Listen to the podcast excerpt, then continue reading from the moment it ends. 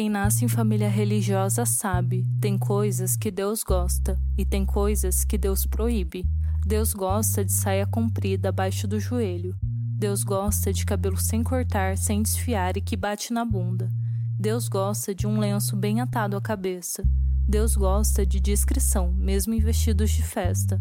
Deus não gosta de Frida Kahlo apesar de existir uma loja Frida Kahlo moda evangélica e calçados. Deus não gosta de quem fala língua de santo ou qualquer menção à palavra terreiro. Deus não gosta de meninas de mãos dadas ou despindo bonecas para esfregá-las uma na outra.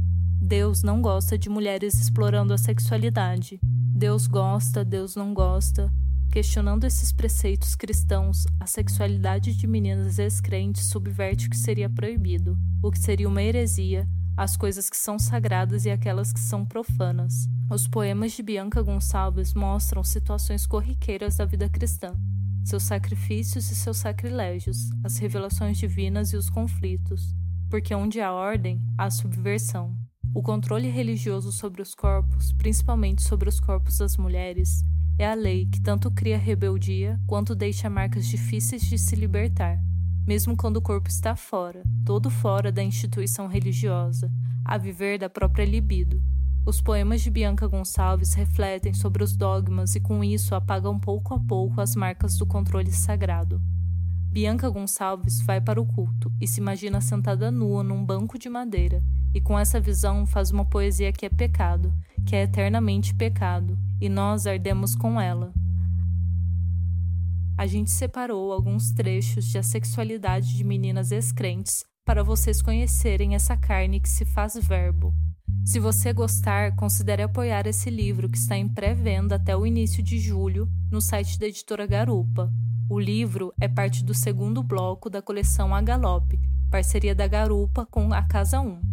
Dessa vez, são seis títulos de autores vivos que transitam no nosso tempo, operam testes, correm riscos, abrem e desorientam a própria noção de poesia deste tempo e para este tempo. Na descrição desse episódio você encontra o link para conhecer e adquirir todos os seis novos títulos da coleção. E a cada sábado, a partir de hoje, também estamos apresentando os livros aqui no podcast.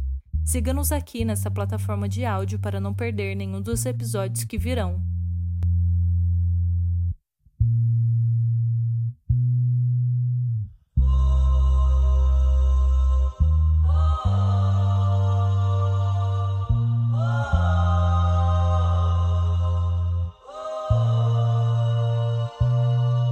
Três eu e Cássia sempre andávamos de mãos dadas. Naquela condição, ela jamais foi confundida com a minha namorada. A minha namorada de verdade morava longe, e na minha fábula confundia-se com a minha amiga imaginária que se chamava Sabrina. Cássia só era uma irmãzinha da igreja, a mesma que tirou as roupas de nossas bonecas e esfregou uma na outra e depois disse: Deus deixa. 8 não há problema algum em ir de vestido de festa, afinal, louvar a Deus também é uma festa. A casa de Deus é grande e pode ser alegre e colorida. Já vi em alguns testemunhos que é assim que se faz nas igrejas da África. Desde que a irmã esteja discreta, não vejo problema algum. Em plena luz do dia, você de tecido brilhante está pedindo. Lantejoulas e paetês e esse decote prejudicam o seu caminho. Aproveita a mão da tua mãe costureira, que há de te prover coisa melhor. Testemunho Absolutamente sequestrada dos meus interesses, eu deitava e esperava, esperava a brasa e a mão quente, porque, dizíamos, mesmo casados na casa do Senhor, mesmo no papel dos homens, era pecado, éramos eternamente pecado, e ali eu já ardia.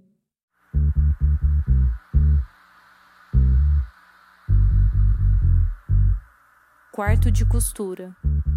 É uma salinha discreta aos fundos da casa, onde com fita métrica você me enrola nua. Rezo para a janelinha estar fechada, já que com esses óculos embaçados não vejo mais nada. Periga dos seus netos nos espreitarem na escada. Exegese. Toda árvore que não produz frutos deve ser cortada. É uma metáfora em que o pastor aponta para a mangueira lá fora e diz: é uma mulher grávida. Se ela não dá os seus frutos na hora certa, ela deve ser cortada. Se ela não faz crescerem suas raízes, ela deve ser cortada. Se essa menina não se arranja, se ela flerta com rapazes, se ela ainda sai com aquelas meninas, ela deve ser cortada.